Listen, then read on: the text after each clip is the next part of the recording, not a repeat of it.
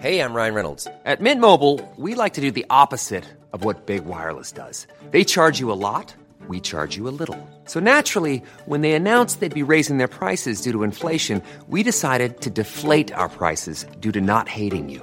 That's right. We're cutting the price of Mint Unlimited from $30 a month to just $15 a month. Give it a try at mintmobile.com slash switch. $45 upfront for three months plus taxes and fees. Promo rate for new customers for limited time. Unlimited more than 40 gigabytes per month. Slows. Full terms at mintmobile.com. Il y a un an, le 11 octobre 2019, le cosmonaute soviétique Alexei Leonov rendait son dernier souffle. C'était le premier homme à avoir fait une sortie extravéhiculaire dans l'espace en 1965. L'histoire de cette mission spatiale est à peine croyable. Un épisode lui avait été consacré suite à son décès. Je vous propose de le redécouvrir.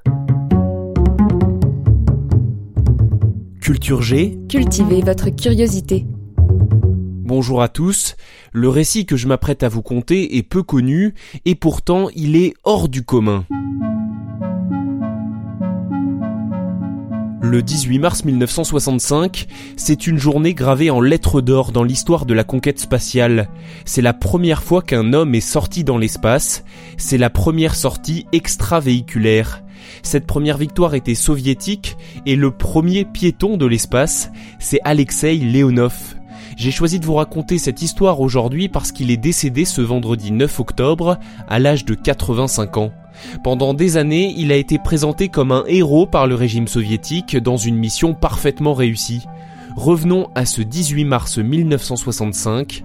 À bord de la capsule soviétique Vosrod 2, il y a deux hommes. Le colonel Pavel Belayev et son second surtout, le lieutenant-colonel Alexis Leonov, viennent de commencer pour de bon la véritable histoire de l'astronautique le lieutenant-colonel Alexis Leonov a quitté le Vosrod 2 et s'est promené dans l'espace. Vous allez le voir vous-même dans quelques instants, de la même façon que l'ont vu les téléspectateurs soviétiques. Sur ces images diffusées dans de nombreux journaux télévisés à travers le monde le jour de l'exploit, on voit le major général Alexei Leonov flotter dans le vide de l'espace, prendre des photographies et admirer la Terre, puis l'image s'arrête on nous dit qu'il a ensuite rejoint le vaisseau, regagné la Terre, et que l'URSS a réalisé avec succès la toute première sortie extravéhiculaire de l'histoire. Par cet événement, les soviétiques affirment fièrement leur puissance face aux États-Unis d'Amérique. Euh, s'il s'agit de grandes premières, incontestablement, les Russes se sont adjugés jusqu'à maintenant toutes les grandes premières de l'espace, les grandes premières spectaculaires. Un exploit qui s'est parfaitement déroulé, c'est ce que l'URSS a raconté pendant des années, et tout le monde y a cru, jusqu'à la chute du régime où la véritable histoire a été révélée.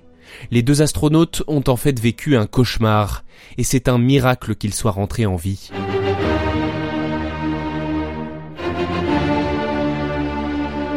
Si vous le pouvez, fermez les yeux. Vous voyez la capsule, Alexei Leonov qui en sort, imaginez-le flottant dans l'espace en combinaison spatiale. C'est magnifique. D'autant que les images sont rediffusées en direct sur la télévision soviétique. Quand tout à coup...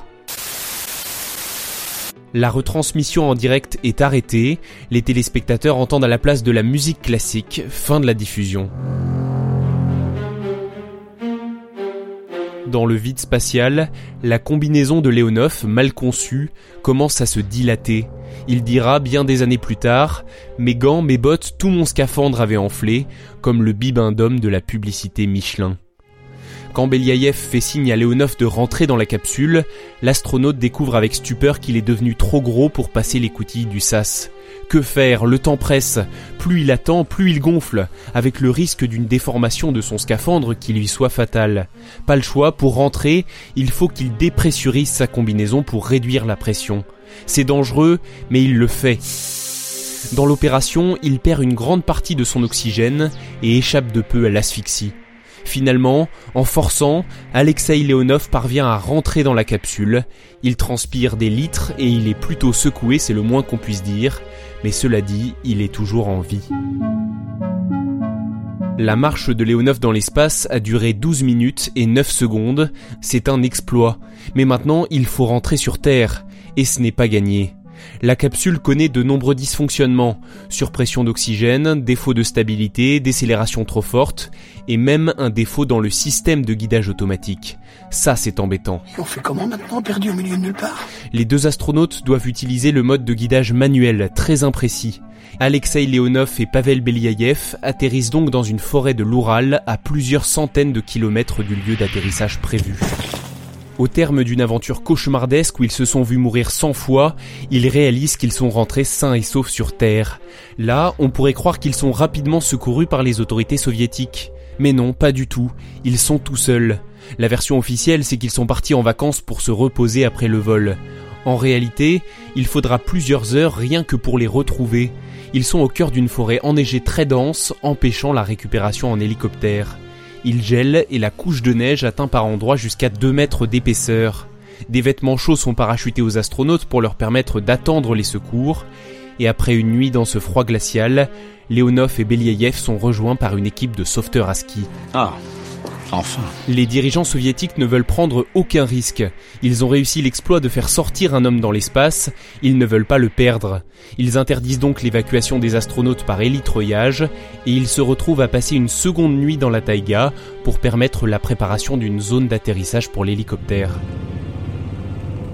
Finalement, tout est bien qui finit bien. Les deux hommes sont nommés héros de l'Union soviétique.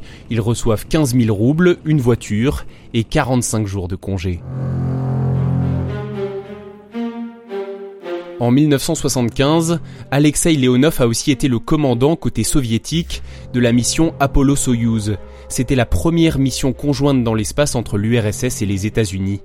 Incontestablement, c'est une grande figure de la conquête de l'espace au XXe siècle qui a quitté ce monde. Les funérailles d'Alexei Leonov sont prévues ce mardi 15 octobre 2019 à Moscou. Merci d'avoir écouté cet épisode. S'il vous a intéressé, n'hésitez pas à le partager et à vous abonner au podcast Culture G. À lundi prochain.